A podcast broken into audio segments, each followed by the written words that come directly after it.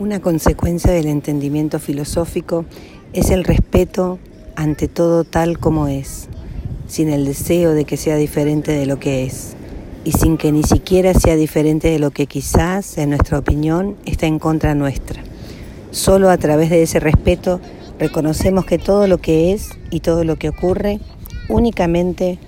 puede existir como es, porque actúa como una fuerza creadora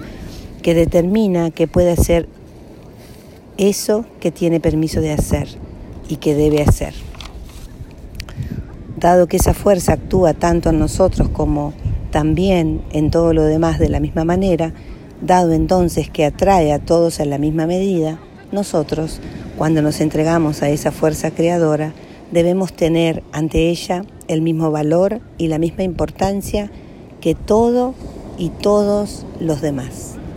Bert Hellinger